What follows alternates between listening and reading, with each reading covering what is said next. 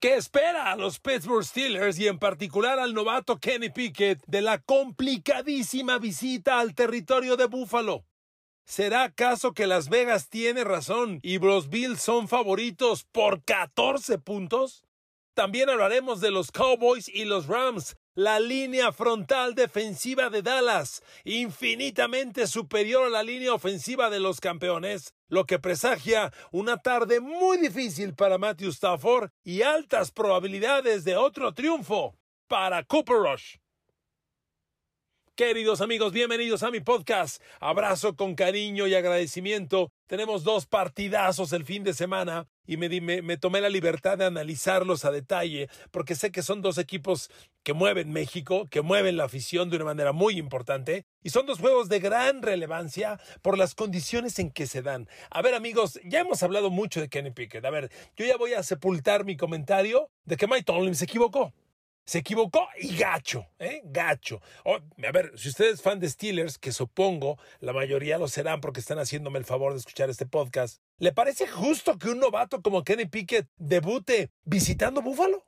O sea, qué manchado, ¿no? Honestamente, pudiendo haber debutado ante los Jets. Y usted dirá, bueno, pues ¿y eso qué? Pues de cualquier manera se iban a enfrentar a Buffalo. No, espéreme es que enfrentar a Buffalo antes te permite tomar ritmo, ir conociendo a tus jugadores. Les he platicado hasta el cansancio que Kenny Pickett no ha entrenado con los receptores titulares, no ha entrenado en todo el año. A ver, a Pittsburgh reclutó a Kenny Pickett en abril en el draft y en mayo empezó el minicamp. Ahí Kenny Pickett entrenaba con los terceros suplentes. Ahí Pittsburgh tenía 90 jugadores. Y los titulares, Claypool, Deontay Johnson con Trubinsky. Los suplentes, George Pickens, el novato Austin, que por cierto está regresando, esos entrenaban con Mason Rudolph. Y con Kenny Pickett, los del montón. Y así fue toda la pretemporada. En agosto, Pickett fue subiendo y entrenaba con los suplentes. Kenny Pickett no le ha lanzado a Chase Claypool hasta esta semana. Por favor. Entonces, dale chance de entrenar y dale un juego como Jets. No quiero decir que sea de preparación, porque pues Jets le ganó a Steelers, pero cuando menos un rival como Jets, pues te permite ya ir empezando a tomar cancha. No, no es tan violento como ir a Buffalo. Bueno, última vez que hablo de este tema, Gacho se equivocó Mike Tomlin, ¿eh? pero Gacho, mala onda. Bueno, punto. Dos, ubiquémonos. Buffalo trae tres ganados, un perdido. Steelers trae un ganado, tres perdidos. Pero esa no es toda la historia. ¿A quiénes les han ganado y con quiénes han perdido? Pittsburgh no está metiendo ni las manos. Honestamente, ni las manos. Y los Bills, bueno, los Bills ya fueron a casa del campeón y le metieron tremenda madrina para arrancar, tremenda. Este, vienen de ganarle a Miami convincentemente. Y bueno, amigos, yo veo un escenario sumamente complicado. Empecemos a analizarlo. Antes de empezar el detalle, quiero ofrecer una disculpa porque me escribió una señorita en, los mensajes de los podcasts y me dijo, Enrique, estás diciendo que de Andrew Hopkins, hablando de un podcast obviamente anterior, de Andrew Hopkins ya pagó su suspensión con los Cardinals porque son cuatro juegos y es suspensión de siete juegos. Una disculpa. Como decía el Chapulín Colorado, se me chispoteó.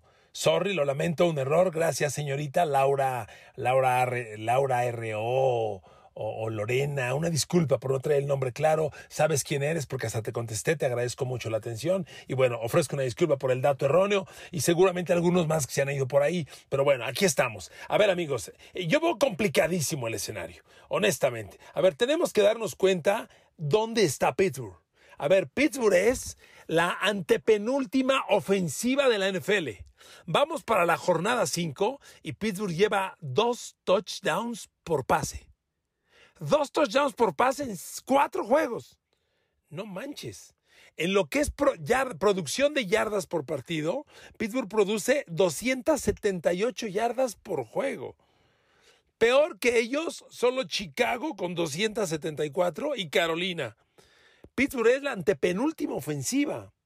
Y en puntos anotados por partido, pues misma historia, ¿eh? Pittsburgh anota 18 puntos por partido son los penúltimos. Solo Chicago anota menos, 16. Bueno, ubiquémonos. Ese, ese es Pittsburgh al ataque. Los Bills, a ver, los Bills son la mejor defensiva de la liga en yardas permitidas. La número uno. les están haciendo 234 yardas por juego, nada más. Después San Francisco, Filadelfia, Bills, número uno. Y ojo, ¿qué partidos ha tenido Bills? ¿De acuerdo? ¿Qué partidos? Ya le ganó a Miami convincentemente, una paliza, y el triunfo sobre los Rams fue bueno, espectacular. Entonces, va a Pittsburgh, probablemente el peor ataque de la liga, contra la mejor defensa de la liga. Les decía de inicio, en Las Vegas, los apostadores generan lo que se llama la línea. Y la línea es cuántos puntos es favorito uno sobre otro. Los apostadores de Las Vegas dicen que Bills es favorito por 14 puntos. Esta línea es la peor para un partido de Pittsburgh desde los años 60. ¿Se dan cuenta de lo que estamos hablando? Miren amigos, yo no sé si le gustan a usted las apuestas o no. Pero si alguien sabe de fútbol americano, son esos cuates. Porque los números que ellos dan inciden en dinero ganado o perdido. Son muy acertados. Si dicen 14, es porque para eso pinta. Y yo al hacer este análisis, honestamente, amigos, no hay, no hay por dónde echarle la mano a Pittsburgh. A ver, amigos, Trubisky y Pickett sumados tienen dos touchdowns, cinco intercepciones. Después de cuatro partidos. Le recuerdo que Kenny Pickett va a debutar, debutó la semana pasada como relevo, ahora debuta como inicialista y ya le dijeron que él se queda en la titularidad, pero viene de lanzar tres intercepciones.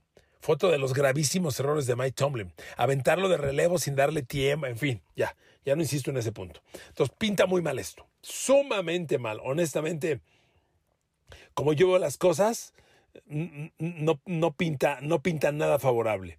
Eh, y, Buffalo, amigos, por donde le busquen, pues tiene muchas fortalezas. Fíjese, con Pittsburgh es un equipo claramente subutilizado a la ofensiva, porque nadie puede negar que esa ofensiva de Chase Claypool, Deontay Johnson, George Pickens, Pat Fryermuth, Najee Harris, la neta se antoja.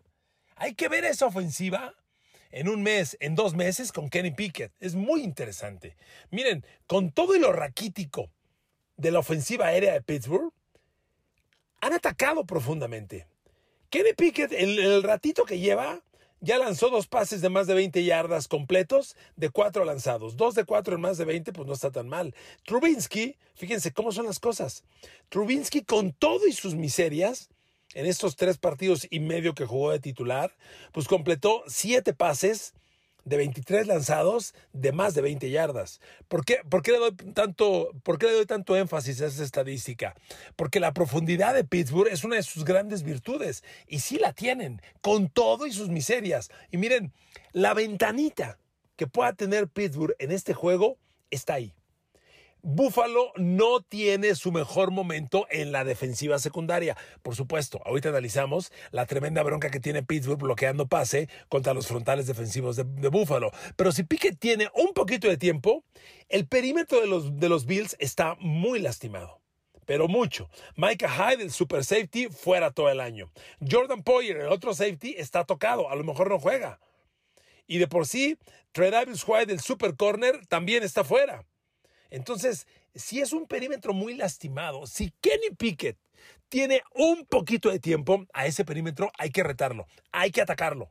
Yo quiero ver a, George Pickens, a Chase Claypool y a Deontay Johnson contra el novato Dane Jackson, que es el que está iniciando en uno de los, en uno de los dos corners. Fue sexta de draft y lo tienen de titular porque está, está, no ha funcionado, no ha dado el ancho, Kyrie Elam, el primera de draft. Entonces, a estos chavos hay que retarlos. Y Pittsburgh tiene talento para retarlos. La bronca enorme, pues es que Kenny Pickett tenga tiempo. Porque honestamente Buffalo tiene una línea frontal muy poderosa. Pero miren, concluyo con el tema de receptores de Steelers, perímetro de Bills. El perímetro de Bills hay que atacarlo. La bronca es que cuando tienes una línea frontal defensiva como la tiene Buffalo, te atacan tan fuerte al coreback, te presionan tan rápido que el coreback no tiene tiempo de retar al perímetro de los Bills. No estoy diciendo que sea malo, pero tampoco es su gran fortaleza. Miren, al momento, Buffalo ha permitido tres pases de touchdown. Nada más. Y conste, ya jugó contra Tua Tagovailoa, contra Matthew Stafford, o sea, con grandes corebacks. y solo ha permitido perdón, solo ha permitido tres pases de touchdown. Es que amigos, miren, cuando veo esto me acuerdo de los Chicago Bears del 85, aquella super defensa. Si no la conocieron, fue una defensa que hizo época. Era tan, tan dominante en la línea frontal que su perímetro era malo, ¿eh? Malo, malito. Nadie lo puede atacar porque ya tenías encima a Dan Hampton, a Steve McMichael, a Wilbur Marshall, a Mike Singletary, a Otis Wilson, al refrigerador Perry, a Steve McMichael, a Richard Dent, encima, y no te daba tiempo. Y Buffalo tiene, no estoy comparando la defensa de los Bills con la de Chicago, ¿eh? pero Buffalo hace esto, presiona tan rápido y tan fuerte que no te queda tiempo. A ver amigos, aquí la clave está en cuán Pittsburgh pueda atacar al perímetro. Pero entonces volteó a ver la línea ofensiva de Pittsburgh y la línea frontal defensiva, el front seven de Buffalo, y la respuesta es, no hay forma. O sea, no hay forma. Por Dios. Miren, Von Miller normalmente ataca por el lado derecho. Esto quiere decir que le va a tocar atacar al tackle izquierdo de Pittsburgh. El tackle izquierdo de Pittsburgh es Dan Moore. Dan Moore eh, solo ha permitido una captura. Una captura, dos golpes, un apresuramiento, cuatro presiones. Para cuatro juegos, pues no está mal.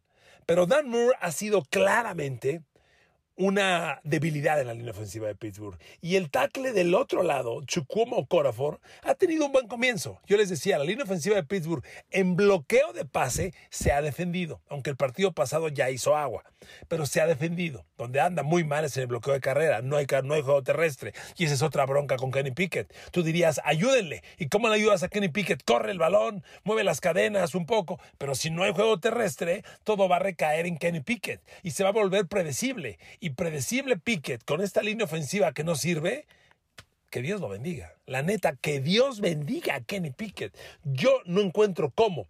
Eh, en la línea frontal de los Bills, bueno, tienen unos números estúpidamente impactantes. Los Bills ya tienen 70 presiones a los coreback rivales. Su front seven ha generado 70 presiones. Son 18 capturas, 11 golpes, 41 apresuramientos. Amigos, una captura es un golpe también al coreback. Si son 18 capturas y 11 golpes, son 29 veces que le pegan a un coreback en cuatro juegos. 29 entre 4, a 7 le toca 7 veces por partido, la defensa de Bills le pega al coreback rival. Es demasiado. Por eso yo creo que Kenny Pickett la va a pasar muy mal y corre peligro. A ver, ya se dieron cuenta que este juego es de de veras. Este juego es serio, es violento, es agresivo, es peligroso. Danger. Manéjese con cuidado. Sí, señor. Vean a Tua Tagovailoa. Se encontró con un gigante y hoy, hoy la carrera de Tua Tagovailoa está en riesgo. Claro, por las dos conmociones irresponsablemente permitidas por los delfines, pero bueno, esa es otra historia. Pero Kenny Pickett está en riesgo. Porque del otro lado de donde juega Von Miller está un chavo de segundo año que salió de los huracanes de Miami, que fue segunda de draft el año pasado, que se llama Gregory Rousseau. Cuando llegó Von Miller, yo les dije, miren, la presencia de Von Miller necesariamente va a ayudar a que del otro lado alguien brinque. No sé si va a ser AJ Epenesa, no sé si va a ser Ed Oliver o si va a ser Gregory Rousseau, pero uno de los dos se va a ver favorecido. ¿Ah? Gregory Rousseau. Gregory Rousseau ya tiene cinco capturas, un golpe, 8 apresuramientos, 14 presiones totales, mismas que tiene Von Miller. Von Miller tiene 3 capturas, un golpe, 10 apresuramientos. Amigos, Von Miller contra Dan Moore, Gregory Rousseau contra Chukomo Corafor. Por tercera vez les digo, que Dios bendiga a Kenny Pickett. Es que ¿A qué hora vas a retar al perímetro de los Bills? Que hay que retarlo, hay que buscarlo. Es muy difícil, sumamente complicado no, no, no le encuentro caminos. Por eso la gente de Las Vegas, cuando puso 14 puntos, a mí me sorprendió. ¿eh? Yo dije, este juego va a estar 9, 8, a chance y 10 puntos. Tómala, 14. Yo dije, ay, no manchen. Si es una cifra escandalosa, por algo.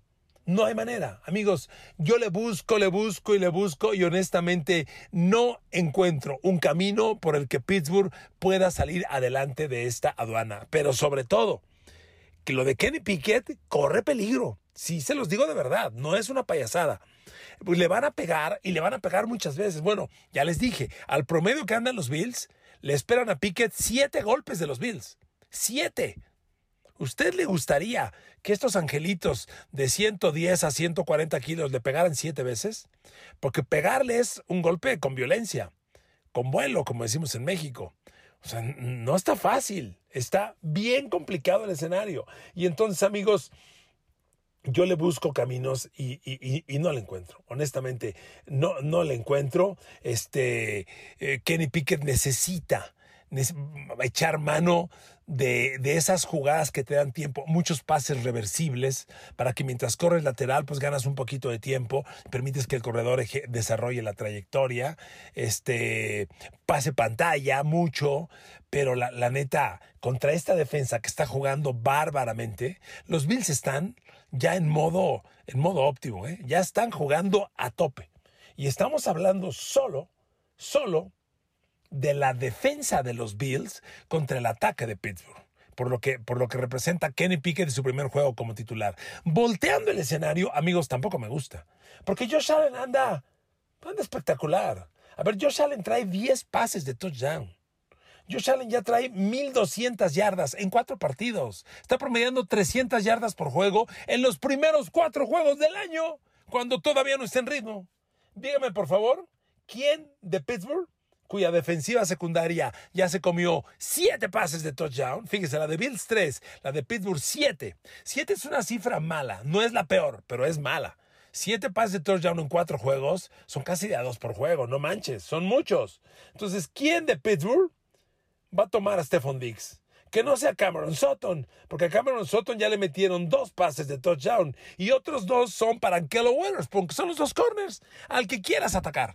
Y ya con Gabriel Davis al 100%, Gabriel Davis, Isaiah McKenzie, Dawson Knox, Stephon Diggs, ¿quién? Y luego una línea frontal defensiva de Steelers que no tiene la fortaleza para generar presión y capturas.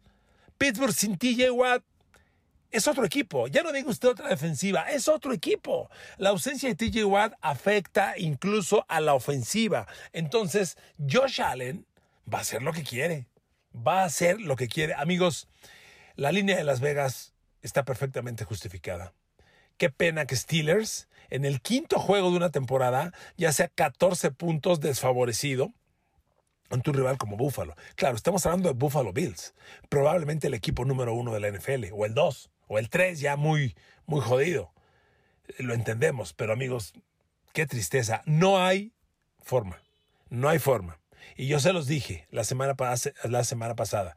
Hace ocho días grabé un podcast y les dije, ojo, si Pittsburgh pierde con los Jets, se va a poner 1-3. Y si pierde con los Jets y si queda 1-3, en un mes, acabando octubre, va a estar 1-7.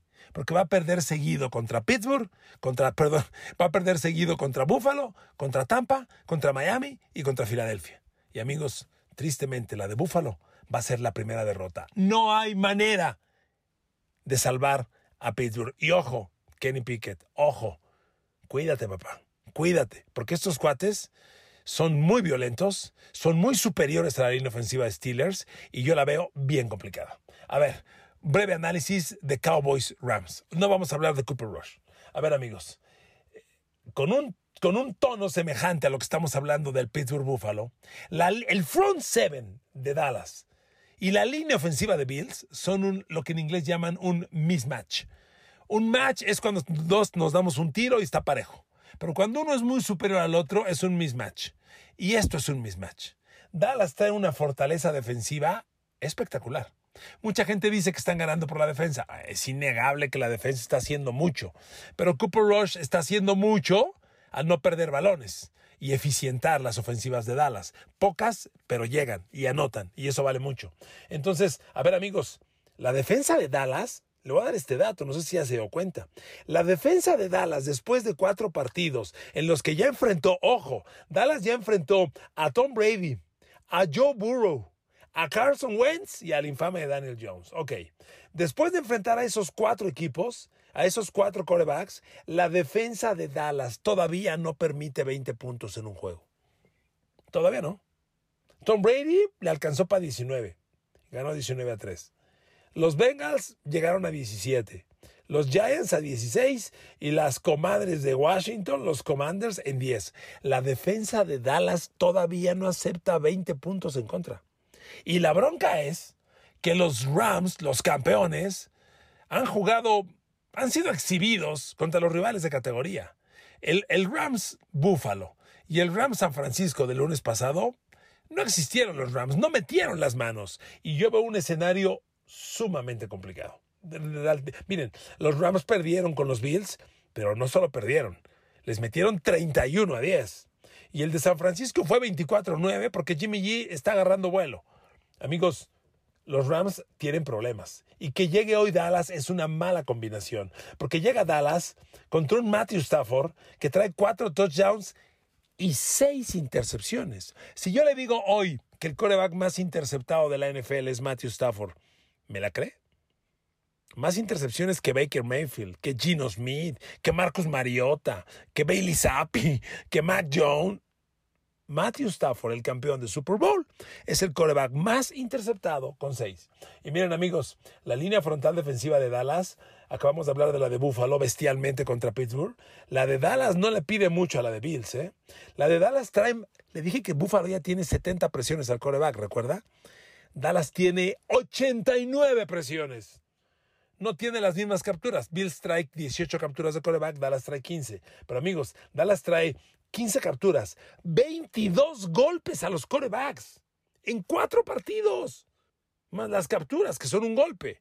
Mire, sume golpes y capturas, son 37 entre cuatro, son nueve golpes al coreback rival por partido. Ya sea captura o solo golpe. Amigos, es demasiado. Así de bien están jugando los Cowboys. Así de bien, claro. Está el fenómeno Micah Parsons con sus cuatro capturas, seis golpes. Pero no es solo, ¿eh? Ojo con Doran Samstrom, que ya tiene tres capturas y tres golpes. Ojo con DeMarcus Lawrence, que está, es la bestia que despertó. Trae tres capturas y dos golpes. Amigos, ¿y la línea ofensiva de los Rams?